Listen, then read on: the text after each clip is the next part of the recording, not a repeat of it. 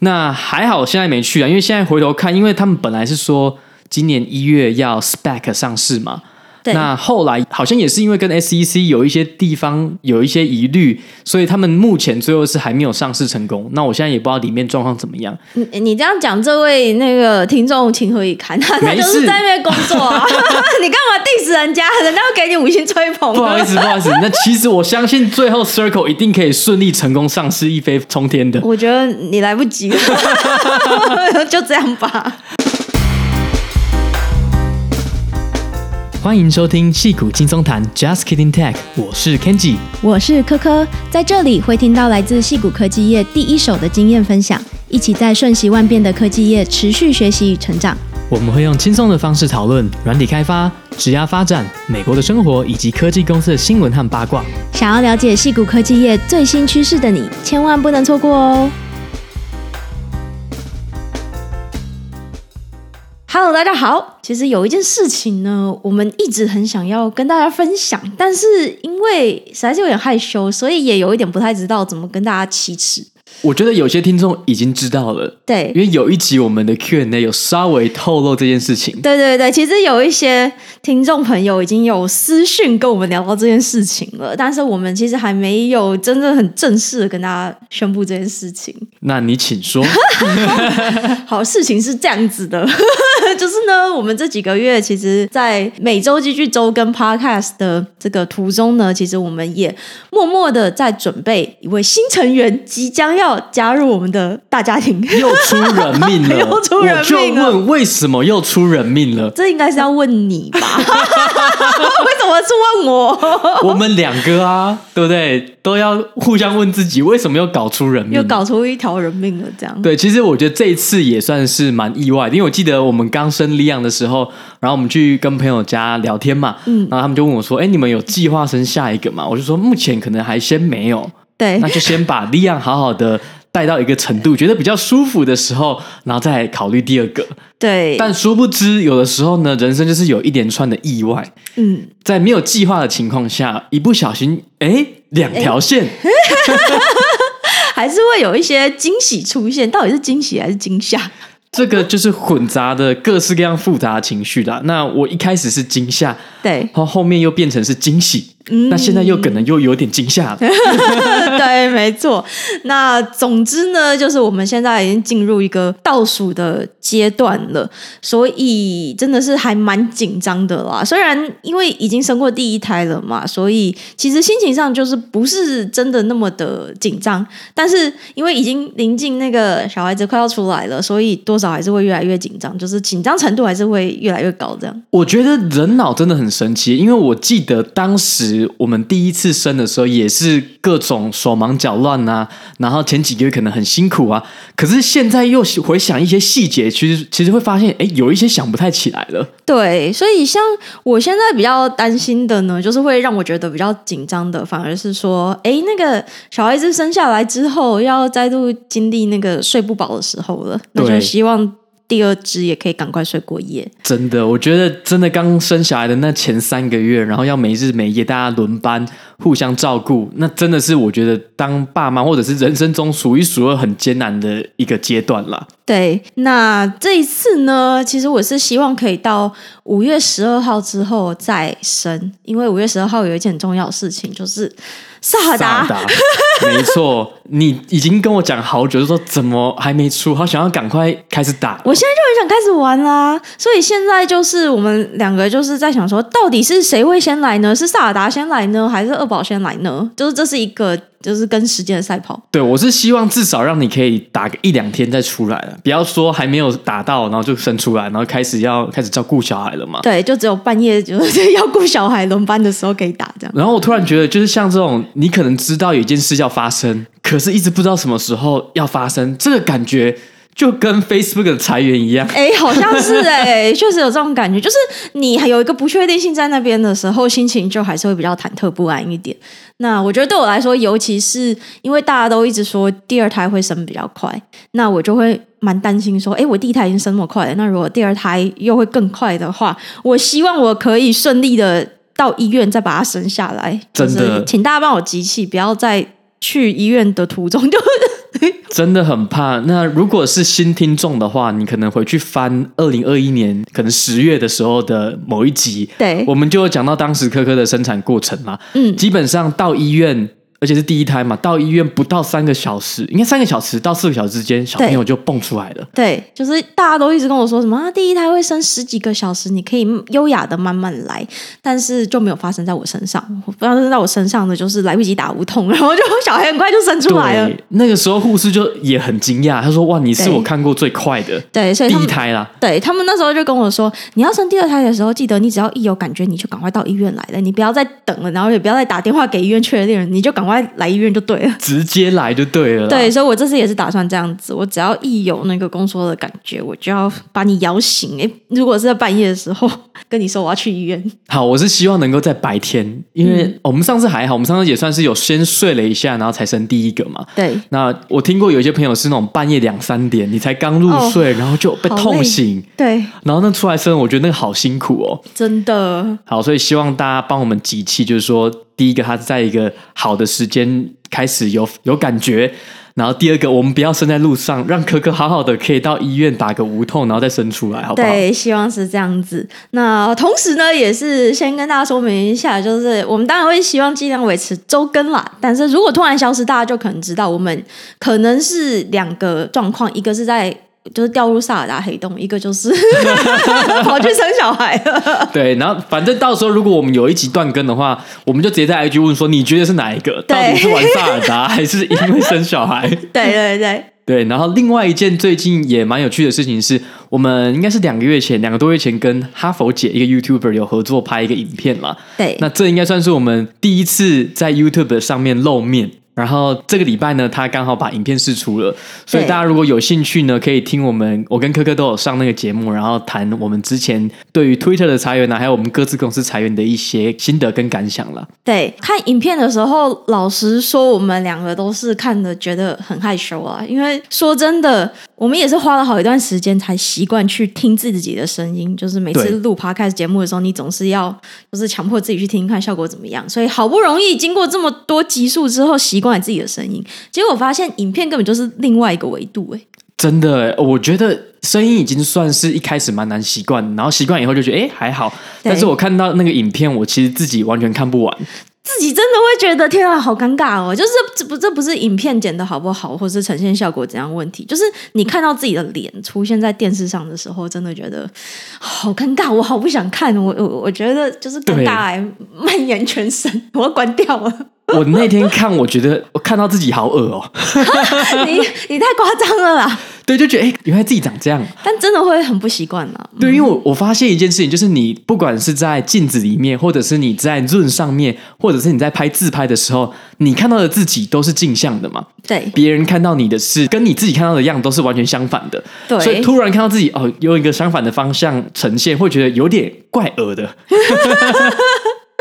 对，那再来就是看自己的脸在那个荧幕上面动来动去，就会想说，奇怪，原来我平常讲话看起来是这样子，我说是，嗯，我表情怎么看起来很奇怪，就是会有很多这种有的没的这种那个脑内小剧场。对，然后我就觉得自己原来有的时候在讲的时候，听声音大家可能听不出来，可是我看到我自己的脸就觉得，哎，我怎么扭的这么怪？对，就是真的会觉得蛮尴尬的啊。但是总之呢，这还是就是蛮开心的一次合作，也算是我们的。YouTube 初体验，对，那我是希望大家不要看，因为我自己看的觉得我给自己 希望大家不要看吗？对，我给自己的表现大概只打个六十分吧。我觉得就是第一次在镜头上面讲话，所以可能会有一点诶尴尬、小害羞这种感觉，跟我们在录 Podcast 的感觉还是有一点点差啦。对对，但我觉得还是一个学习的。这个机会跟经验啦，那之后就是再看看，反正任何一次这个机会都是为下一次再做更好的准备。没错，反正之后大家就忘记你第一次的表现怎么样，大家可能忘记有看过我们这个影片了，所以也也没关系。对，大家可能已经忘记我们第一集、第二集、第三集的 podcast 多么尴尬了，大家已经习惯我们现在的节奏了。那一旦你回去听，就发现，哎呦，当时一开始怎么这么怪？对，所以大家还是不要回去听太早期的集数，就是可以从比较近的开始听。但最近 有一些听众朋友都跟我们说，哎。就是比较近期才发现我们的 podcast，然后就从第一集开始追到现在最新的一集。对，我也是蛮惊讶的。有一个听众最近私讯我们说：“哦，我三个月前听到你们的 podcast 觉得超赞，然后从第一集开始听，然后就听到最新的，我们就超傻眼，就觉得。”也太猛了吧！三个月，然后听我们超过一百，大概一百五十集嘛，所以是上百个小时的资料，结果居然就被他这样听完了。对啊，所以就真的也是觉得蛮感动的啦。嗯，为了这些就是非常喜欢我们的听众，我们就继续做下去吧。没错，Go Go Go！好。那接下来就进入今天的主题喽。今天呢，想要来跟大家聊一聊，就是延续 ChatGPT 相关的话题。那最近 AI 应用大爆发嘛，很多公司其实都很希望可以尽速的推出 AI 相关的应用。那这是要举的呢，算是一个目前看起来有一点是苦主啦，就是在整合了 ChatGPT 之后，诶，反而好像得到了蛮多的负评。那这个主角呢，就是 Snapchat。对，他们最近呢，就是在他们的 App 里面，我想我们的听众应该大部分的人都没有实际使用过 Snapchat 的啦。对。但是我们是有拿来玩一下。那它的功能呢，就是在你的对话讯息里面呢，插了一个 AI 机器人。对，它叫做 My AI。对，而且它还是置顶的，就是不管你今天最近跟谁聊，那个 My AI 一定会在最上面第一个对话。对，那它一开始应该是今年二月的时候推出一个给付费的用户的一个比较高级的 Premium 的 feature。那在今年四月的时候呢，就全面的推出到了所有的用户都可以免费的去使用这个 My AI 的这个。聊天机器人，那只是说，因为它推出的过程当中，可能有一些就是小疏忽，所以呢，在推出之后，哎，反而没有像大家预期的，现在你只要说你是整合 ChatGPT，好像就可以引起非常多的注意，然后让大家很喜欢。这个应用，然后常常去使用它，其实它反而是在很多 App 的评价上面刷了很多一星负评。对，他们被刷了超多一星，在推出这个免费的功能之后啦。对，那其实背后呢，也是整合 OpenAI 的 ChatGPT 的 API 啦。其实算是蛮早期就把它整合进去的 Social Media App 嘛。对，因为大部分其他的社群媒体，比如说 Facebook，它一定不会想要用 OpenAI 的 API，对，一定想要自己弄。他们一定是自己用嘛，所以对 Snapchat 来讲，它反正不可能自己去做大型语言，至少在现在来看不会做，所以它不如就直接使用 OpenAI 的 API。对，那所以它就有点像是你在 Snapchat 的 App 里面突然有一个 ChatGPT 跟你在那边聊天，然后他们的使用场景可能是说，哦，你可以想办法帮你的朋友怎么样设计一个生日派对啊，然后你要想你要买礼物给你的好朋友，或者是你的儿子，你要准备什么样的礼物？他就是会给他一些灵感。但是我觉得你要想他们的深层的原因呢、啊，就是到底为什么 Snapchat 要整合 AI 进去他们的 App 里面？对，我觉得这个策略蛮值得去讨论一下，因为了解一下他的策略之后，就蛮可以理解为什么要做这件事情。那其实也蛮合理的，对整个公司的这种商业方面的发展来说，其实是蛮重要的一步。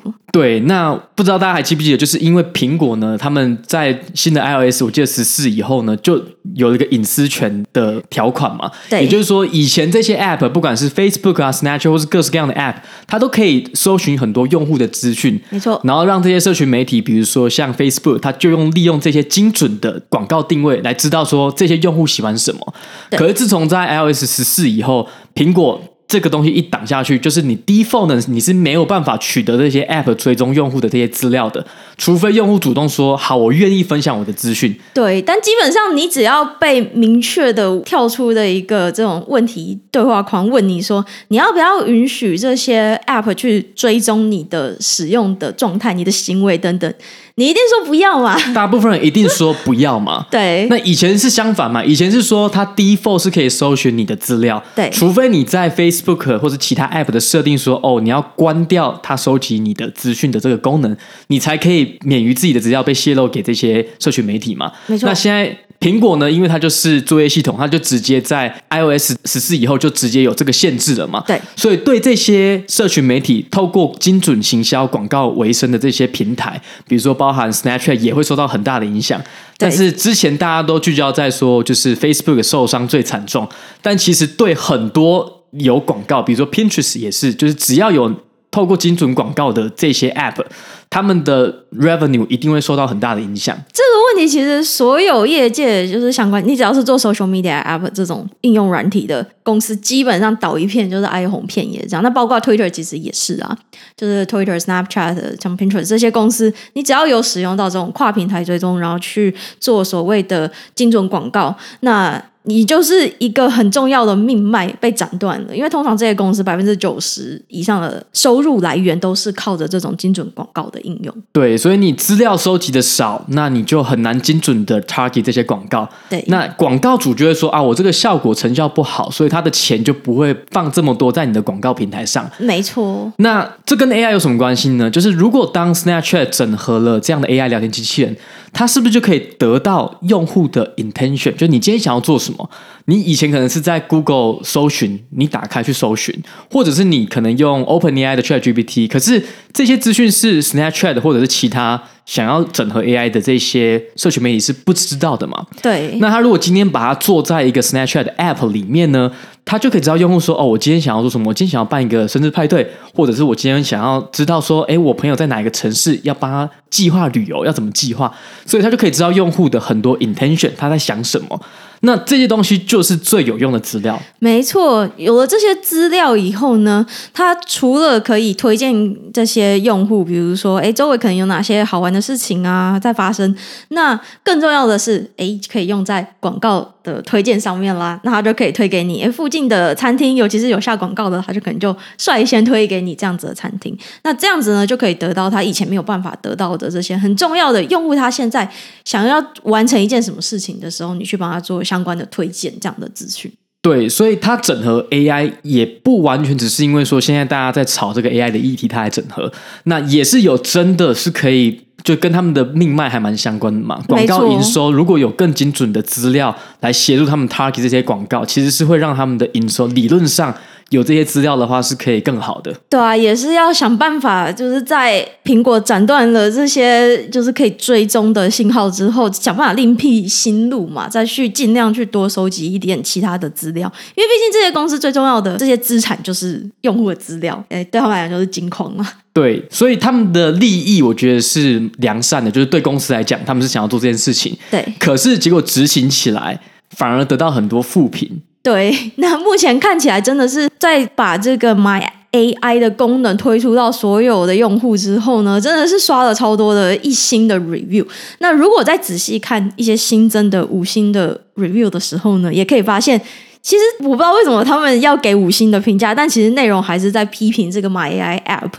那其实如果去看，这跟我们概念很像啊！你要批评我们，你还是要先给五星嘛，不然我们就不会，会比较被看到，是不是？对嗯，也是啦。或者是说，他们就是他们可能喜欢这个 app，只是想要给一些建设性的评论啦。啊、呃，也是，就是为你好的批评。对对对，所以如果各位要批评我们的话，你要在 Apple Podcast 五星。对，但是你可以不吹捧，但是还是要给五星。对，我们就会很开心的，就是念出这些 批评，然后然后反省一下。对啊，不是五星的，我们就不会念。那概念上是这样了。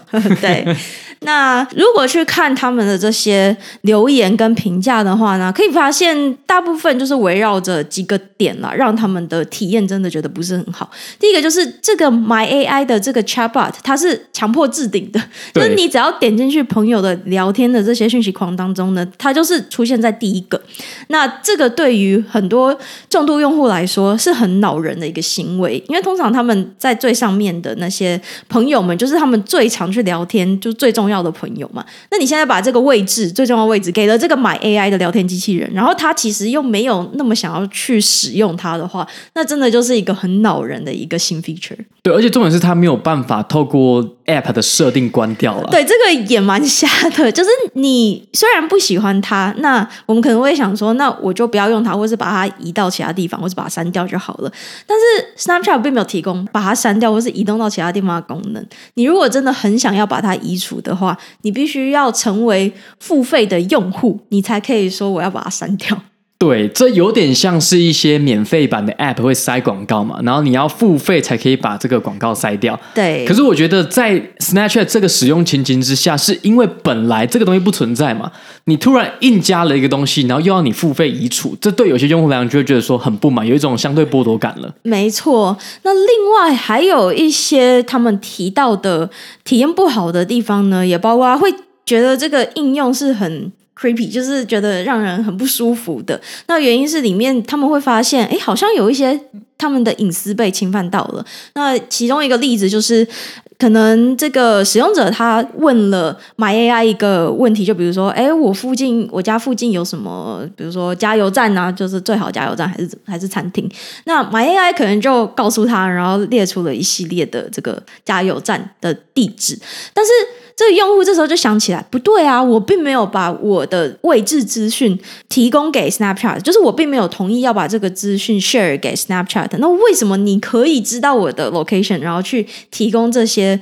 店家的位置资讯呢？所以这件事情回想起来，这叫什么？细思极恐。对，但是其实理，我觉得理论上，Snapchat 这个 app 可能本来就有在收集用户的位置资讯啦。我觉得一定都有啦，就是它背景就是一直在收集。那可能在某一次，就是他问你要不要 share 的时候，你不小心按下去，也是有可能。那这可能是在产品的设计上，它并没有让这些用户知道说这个 AI 是知道你的位置资讯的。对。然后，所以大家才会觉得说，哎，什么？时候我的位置资讯已经给 Snapchat 这个收集到了，而且另外一点是说，这些 Snapchat 使用者我们都知道其实是年龄偏小的嘛。对，你看我们这个年龄层比较年年轻人，对我们三十岁这个年龄层几乎很少人在用 Snapchat。对，呃，我一个很大没有在就是继续使用的原因，就是我发现我的朋友都不在上面，那我根本就没有人可以聊天，就是对我来讲，这个网络效应是不存在的。对，那可是对他们来讲，他们可能十几二十岁的人就比较常用 Snapchat 嘛。没错。然后他们可能也不见得像我们这么关注这些 AI 的议题啦。对他们来讲，他们使用 Snapchat 还是喜欢跟他们的朋友 connect，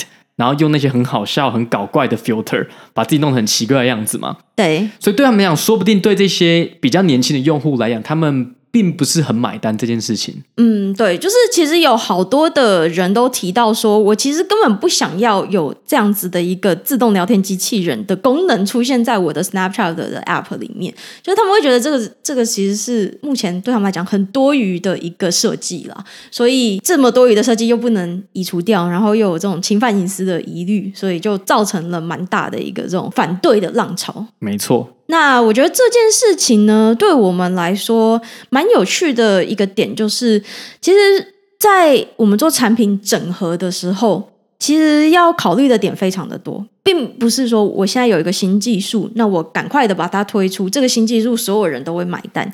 那在推出产品的时候，很重要的其实还终终究还是要回到使用者身上，就你整个产品的使用者的体验到底好不好？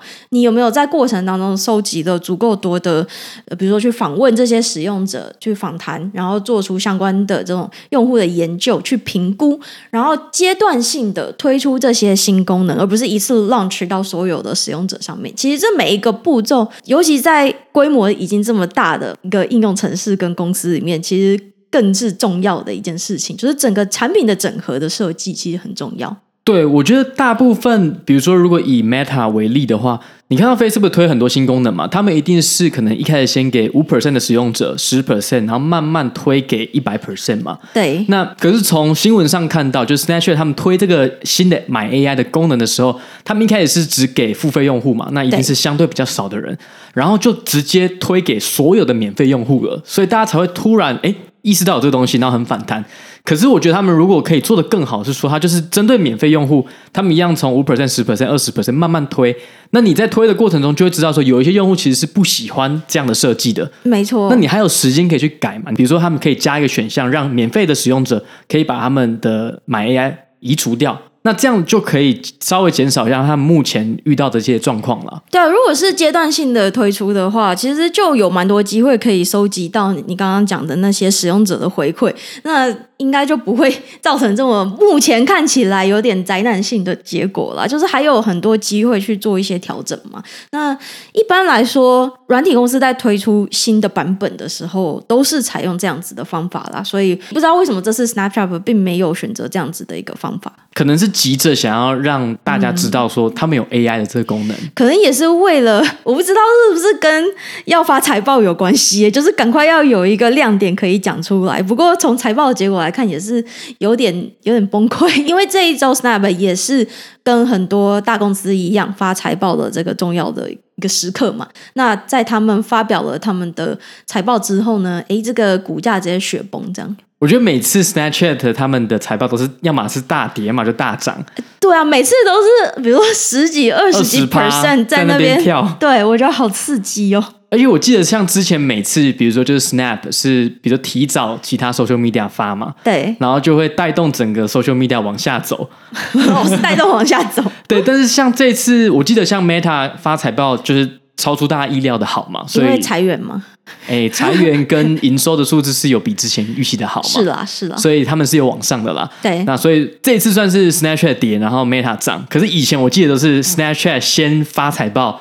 然后带动整个社区社群媒体，比如说 Meta，还有其他的社群媒体直接跌。嗯，对。那这一次呢，Snap 就是真的一天就跌了，就是二十几 percent 这样。其实它现在股价好像也是蛮崩溃的，因为它过去最高点的时候到现在应该已经只剩下大概一一两成，所以就是嗯，Snapchat 有没有办法再回来？我觉得可以提到说，就是这些不管你现在做什么产品，你要整合这些 AI 的工具的时候。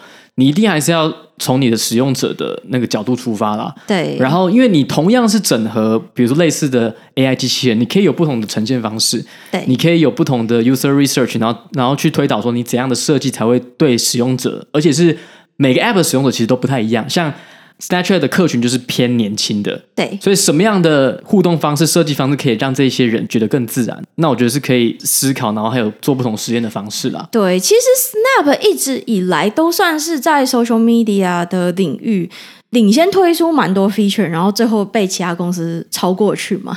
比如说当初最有名就是 Story，Story，然后还被 Instagram 超过去这样。那其实它有蛮多类似这样子，就是它是第一个开发出这样子的 feature 的一家 social media 公司，所以我相信它的一些创新的能量还是在的啦，尤其他们。呃，近几年发展的重点其实是在 AR 上面嘛。其实我玩了他们的那个 Lens 之后呢，我觉得他们的那些滤镜跟其他公司其实算是蛮有鉴别度的，就是它是不太一样的一种使用体验。就是它的各种滤镜呢，是可以把你的脸真的变成另外一个人这种感觉，而不是说我只是加一个哎可爱的兔子耳朵啊。你不是说很丑吗？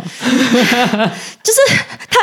一一开始给我用了一个，就是让我变成就是长满胡子的大叔这样，然后就真的变得完全不像我的样子。我是觉得其实蛮神奇的，但是因为实在是太丑了，所以我就觉得我应该也不会一直用这个滤镜。我觉得这个就是世代差异，这个是年轻人喜欢的滤镜。对，就是说不定他会在这么前面就推荐我使用这个滤镜，应该是现在年轻人们玩的很开心吧？只是我无法体会。像我就觉得那些滤镜看起来其实也没有很怪嘛，我还是有一个年轻的 mindset，哦，很搞怪，很有趣。保持开放的心胸。嗯嗯，好，我再试着调整我的心态好了。反正因为我就是有用到一两个，就我觉得它把我变成一个很可怕的样子，哎，就是我会自己看一看会吓到，就比如说眼睛很突出啊，或者是脸突然变很大，嘴巴变得很大什么的。这么夸张？就是很可怕啦！我自己会觉得，哎呀，怎么会变这样子？但可能就像你讲的这个，我们要跟上时代潮流。没事，也不用勉强自己。如果真的不喜欢，就不喜欢。嗯，强迫自己学习啊。对。好，那关于 Snapchat 就是最近的情况，就差不多跟大家更新到这边。那接下来呢，我们想要进入我们一阵子没有提的 Apple Podcast 的 Q&A 时间。好，再次提醒大家，支持我们的 Podcast 有几个方式。第一个呢，就是透过每个月的赞助，然后来帮助我们持续推出更好的内容。那第二个呢，就是如果你不想要付钱的话，就请到 Apple Podcast 五星吹捧帮我们留言一波，那我们都会在节目上定时的回答这些问题。对，那就欢迎大家都是多跟我们交流交流，我们都会很开心，就是每次可以看到大家有不同的想法跟我们分享。好，首先第一题来自 Han Hai Yang 系统设计书籍推荐。您好，柯哥和肯吉，请问你们有推荐的 System Design 的书吗？因为之后想要转到 Backend，想多了解关于这方面的资讯。如果可以分享你们面试所遇到的系统设计的问题以及如何应对吗？书籍推荐的话，可能不要太 advanced。很喜欢你们的节目，尤其关于技术方面可以诉说的浅显易懂。谢谢。好，这边呢，如果你是对 backend 比较新的话，那我是推荐先去看有一个 GitHub 的 repo 啦，System Design Primer，它会把一些后端跟系统设计相关的一些观念有一个算是简单的介绍。你总是要先知道有什么东西嘛，你才可以慢慢的深入。没错。然后如果是要实际看面试会遇到哪些问题呢？我自己是觉得 Bye Bye Go。的他们的系统设计的课程，我觉得还不错啦。那其实本来是两本书，然后后来有把它合在一起变成一个线上课程。那其实你可以透过我们 p o c k e t 的传送门，那里面会有我们的推荐码，可以直接连到它的系统设计的课。那我自己是觉得他们的前半段可以看一下，比较简单、浅显易懂一点。那他们的后半段呢，有一些真的是讲的，我觉得偏深了。那有些是深到有点太细节了，我不觉得在面试的时候有机会讲。那这些东西呢，它都是你不要想说你要把它从头到尾都看一遍，就是挑一些，比如说你如果对诶怎么设计。Facebook Messenger 有兴趣可以去看一下，或者是你对如何设计一些 Payment 的系统有兴趣的话，你就可以挑着看了，不一定说要从头到尾全部看。但是这两个素材，我觉得大家一开始可以看一下。下一题来自 Lilac，科科好美。科科和肯吉，你们好，我是刚毕业、工作经历还不到半年的新鲜人，现在在台北的美商软体公司工作，团队里除了少数人也在台湾外，其他同事包括主管们都是在国外。想请问你们是如何在远端工作的环境下了解公司氛围，以及怎么找到和凸显自己的能力和贡献呢？谢谢你们的回答。哦，我觉得在远端的环境之下，真的是要自己再稍微主动一点。比如说跟主管或者同事有一个经常的 one on one 啊，你们其实可以多聊一点。那这个时候真的是对新鲜人来讲是比较有挑战性的，因为你可能会觉得说啊，我什么都还不会，我应该是要先学东西嘛。那这个时候大部分的人可能会有点怕说主动 reach out，然后主动跟人家建立关系。但是我觉得这其实是。很重要的，因为如果你想要在一间新公司待着待久一点，你一定要先建立你的人脉嘛，建立你的舒适圈。然后至于说要怎么样凸显你自己的能力跟贡献呢？我觉得最好的方式就是说，你有任何一样的学习，你可能你觉得对你来讲是一个诶新的东西，你可能想办法把它记录下来，然后分享给你的组内或者是你的组织的其他人，那让大家知道说，即便说你不是直接有很显著的贡献，但是你可以比如说把。团队内部的一些 wiki、一些笔记 update，那做更好的 documentation。那如果有任何的，比如说你今天有一些小成绩了，你也可以自己主动产生一个什么 knowledge sharing 的 session 嘛，那分享给你的同事或是你的主管知道，然后让大家知道说，哎，你有这些贡献。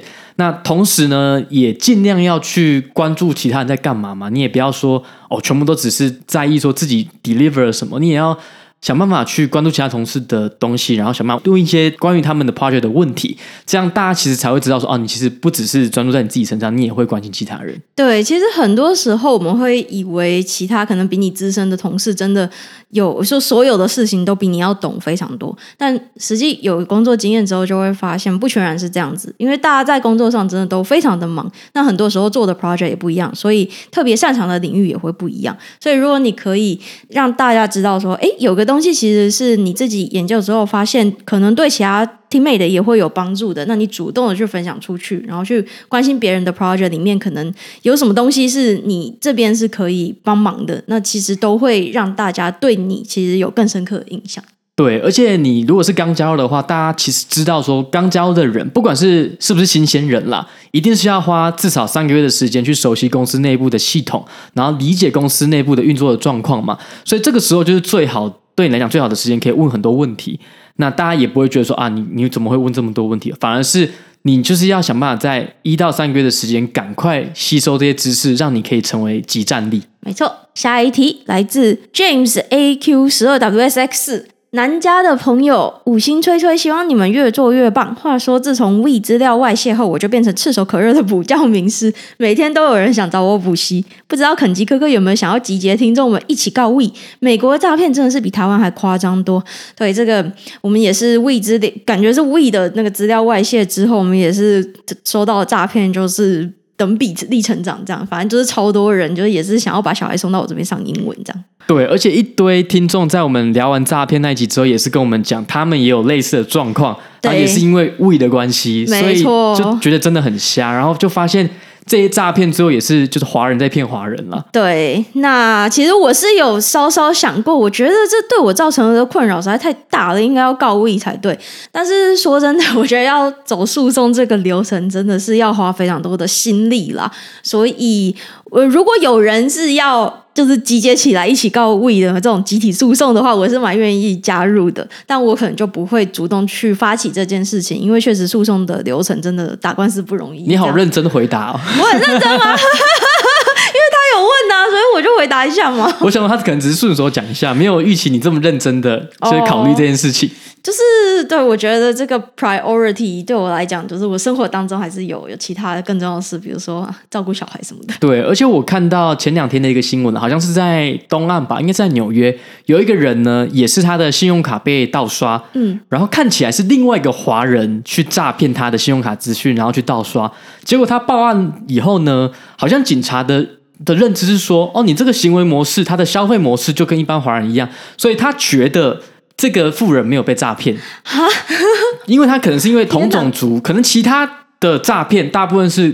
可能他不会分特别的人种嘛.他可能就是某一个人群去诈骗不一样的种族。嗯，可是在这个情况下是华人诈骗华人，然后警察就说：“哎，你这个你说你被盗了，可是被盗了以后的消费记录就是你平常的消费的模式嘛。”所以他目前好像是求偿无门了。我前两天看到一个新闻是这样，好惨哦！天啊，这也算是某种就是歧视造成的伤害。对，所以我是觉得这些去诈骗。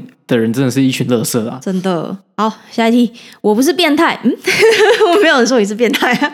帮科科解惑，戏骨曾经有流行使用 LSD 来提升工作效率和专心度。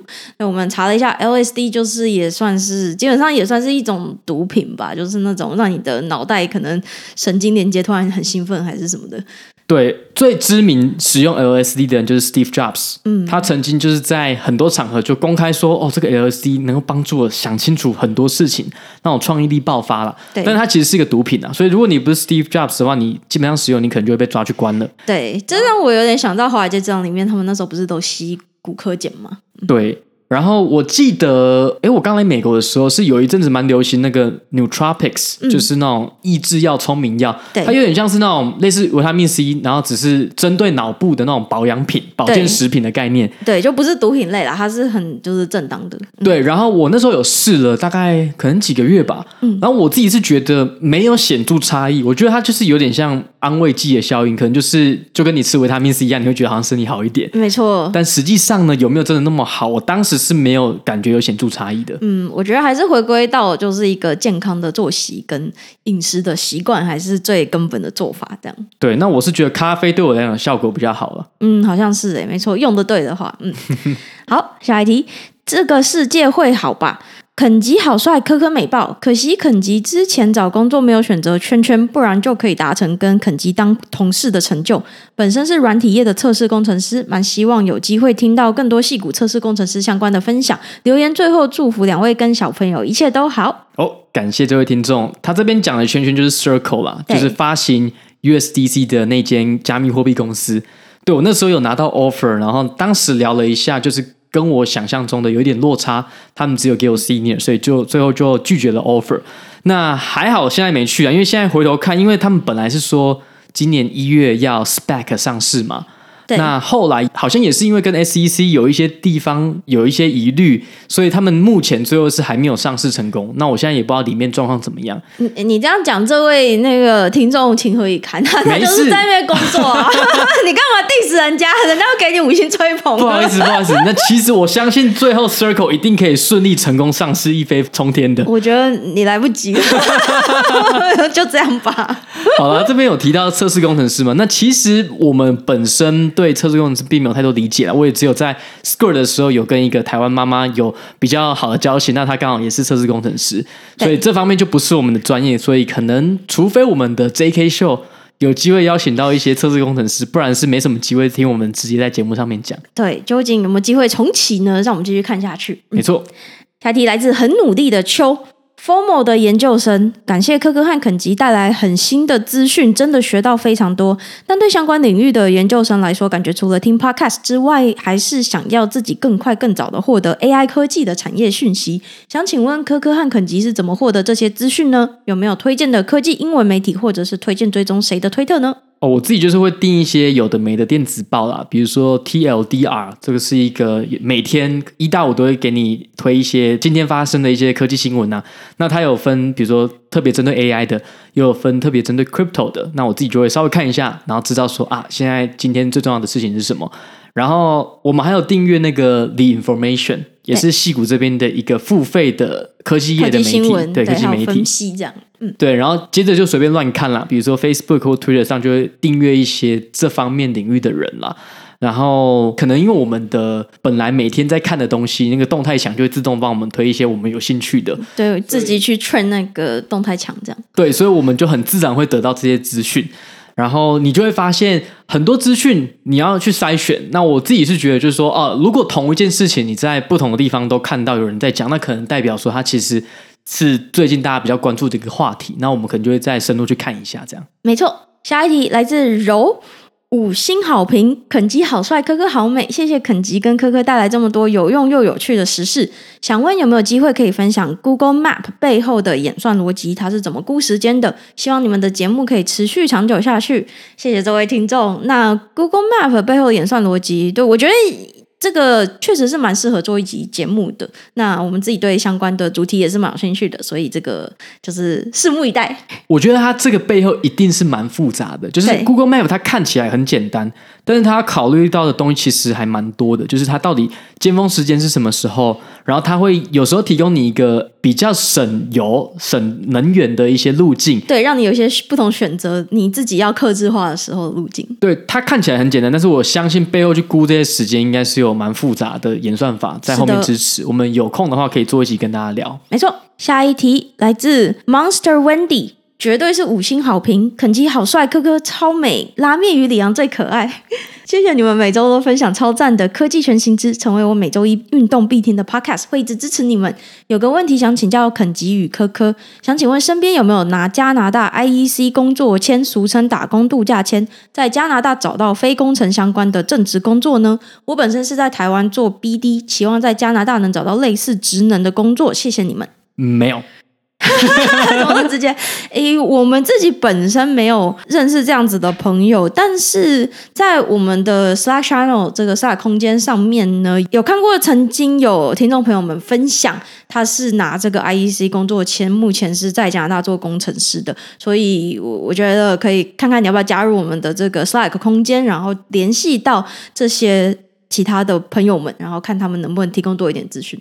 没错，我看上面还蛮多，就是在加拿大工作的朋友在上在上面拉塞聊天的，所以你在这边问看看，说不定会得到一些结果。没错，下一题来自不新鲜，就是寿司吗？嗯，以为是张凯婷主持的，女生声音听起来还以为是大象体操的张凯婷，好可爱的感觉，想认识，好害羞。不要随便认识人妻好吗？对，但是大象体操我们也之前也是听蛮多他们的歌的，所以感觉这个声音应该是很可爱的女主唱吧？你这个就明显听出来，你根本没有听过，因为他们他们大象体操是没有唱歌的，他没有唱歌吗？他们是比比较偏数字摇滚，他们的风格就是主要是演奏的啦。哦，那广泛的曲风你可以想象成是后摇。那所以听起来就是比较偏演奏曲的哦，原来这是你的领域啊！哎呦，科科刚刚直接在那边假装听过哦，没有，不是你一定有放给我听过了。好了，那我可能跟其他人搞混了。好，他们可能搞不好有一两首歌有唱歌，但是他们大部分的歌就是演奏曲。对，那因为像我自己是还蛮喜欢后摇滚的。对。我诶，还应该还没有跟听众分享过。我哥以前就是在玩乐团的，嗯，然后他之前在台湾的乐团叫 Self Kill，是唯一一个入围过金曲奖的后摇滚乐团。哎呦，对，所以我觉得还蛮神的。嗯，对，因为后摇滚在台湾应该比较少人在听了。对，那在日本，你说怎样？我说对吧？因为我也不是很清楚，对，你也不晓得嘛。对，那像日本有个很有名的后摇滚团叫 TOE。那美国的团就叫做天空爆炸。那好，这可能大部分人都比较少涉猎了。但是我觉得大象体操的他们的曲风我还蛮喜欢，听起来非常的爽。哎呦，这个你的话匣子打开喽，嗯，感觉可以录一集闲聊，直接戳破科科的干话。也不是啦，这直接联想就是这样的嘛。反正你可能搞混了啦。嗯，下一题，哎，这个这个二星跳过，然后再下一题是 cool cool 一九九四 TikTok 软体工程师路过。五星吹爆，从第一集一路听到现在，从还没来美国到去年毕业找到工作加入 TikTok，都听着你们的 Podcast。我们每次为了 Project Texas 都需要花费比原本多一点五倍的时间，真的很麻烦。另外，我也不得不说，TikTok 做那么好，可能是有原因的。大部分中国那边的工程师或是在美国的工程师上班时间都很长，就像台湾的台积电是靠台湾人的肝壮大的，TikTok 就是靠大量中国人的肝壮大的。有有一种淡淡的哀伤，对，感觉蛮哀伤的。对，不过，嗯、这个 Project Texas 就是之前 TikTok 为了要就是算是保护美国用户的资料，特别去做的一一个就是蛮浩大的工程啦，就是要想办法透过其他在美国的工程师去 access data 这样。对，然后这让我觉得说，很多我们外面看起来，比如说 TikTok 的。软体真的做的蛮好的嘛，或者台积电他们的晶圆啊、代工制程就是做的比其他公司好。对，但是你会听到很多里面的人就真的是很辛苦啦，就是还蛮血汗的。对，所以就会觉得呃，有些公司就是适合买他的股票，但不太适合自己进去工作这样。对，真的是这样子。那像如果不想被抄的话，对，不想被抄的话，然后或者是说，有的人会说啊，他在某某公司。然后觉得公司里面很乱很不好，可是可能从外面看他推出来的东西就是不错的，所以很多时候在里面的人讲的也不见得准，因为他可能就是可能看到很多公司里面不为人知的一面，就是乱七八糟的一面这样。对，但是实际上那些乱七八糟，说不定就是一个。某种程度，你在 scale up 的时候，一些没有效率的地方，那其实是有的时候是可以接受的。对，所以其实很多时候，真的终究，我觉得大家都没有办法很客说自己很客观的去看一件事情了，因为每个人的 context 就是不一样嘛，你的经验不一样，你对这件事情的看法就是会不一样，这个就是很难免的。没错，嗯，好，最后一题来自 Howard 三一。全部听完了。自从去年底同事推荐后，听了几集，觉得很不错，然后就开始全部从头听，到最近终于全部集数都听完了。节目持续了三年，真的好棒！私心希望能长久的经营下去。这位应该就是我们之前提到过的那位，就是让我很感动的。这个好像是另外一个，我记得有两个人都跟我们分享，有有就是好几位了，这样，嗯，对。然后我觉得真的蛮屌的，因为我自己呢，很少会把。某一个 podcast 或是某一个 YouTube 从头到尾开始追啦，对，你可能就从最近的集数开始追这样。对，我可能就喜欢某一个创作者，然后开始看之后就开始看他最新的。我很少会把从头到尾回去听完，所以真的还蛮感谢这些铁粉，就是真的认真听我们的节目。对，就真的会觉得很感动，就是而且常常私底下跟这些听众朋友互动的时候，也会觉得跟他们的对话真的是蛮温馨的，就会给我们蛮多继续做下去的这种动力。没错，我们也会想，诶，因为我们算是已经突破了我们设的三年的限制嘛。真的，所以某方面来说，也到了一个时间点，是我们最近确实有就是认真在想，就是经营 Podcast 的这件事情啦。就是比如说，我们怎么样去 scale up 啊，或者是说还有什么更多的呃内容可以提供给大家等等。我觉得我们真的太佛系经营了啦！我们真的就是想要做的事情很多，嗯、可是最后做的就是只有周更。对啊，所以这个对我们来讲依然是一个挑战啦。不过真的在做的过程当中，真的是蛮开心的，所以也是很谢谢大家一路陪我们走来。对，好，希望我们之前讲过的很多东西，比如说 JK 秀或者闲聊，或者是多 po 一点文，这些 promise 可以某一天。可以成真，对，可以就是继续就是 grow 这样。好，欢迎大家多多给我们一些 feedback，也欢迎追踪我们的 Facebook、IG 或者私讯告诉我们你们对节目的任何想法。对，好，那今天这集就先到这边告一段落，希望大家还喜欢，我们下周见，拜拜，拜拜。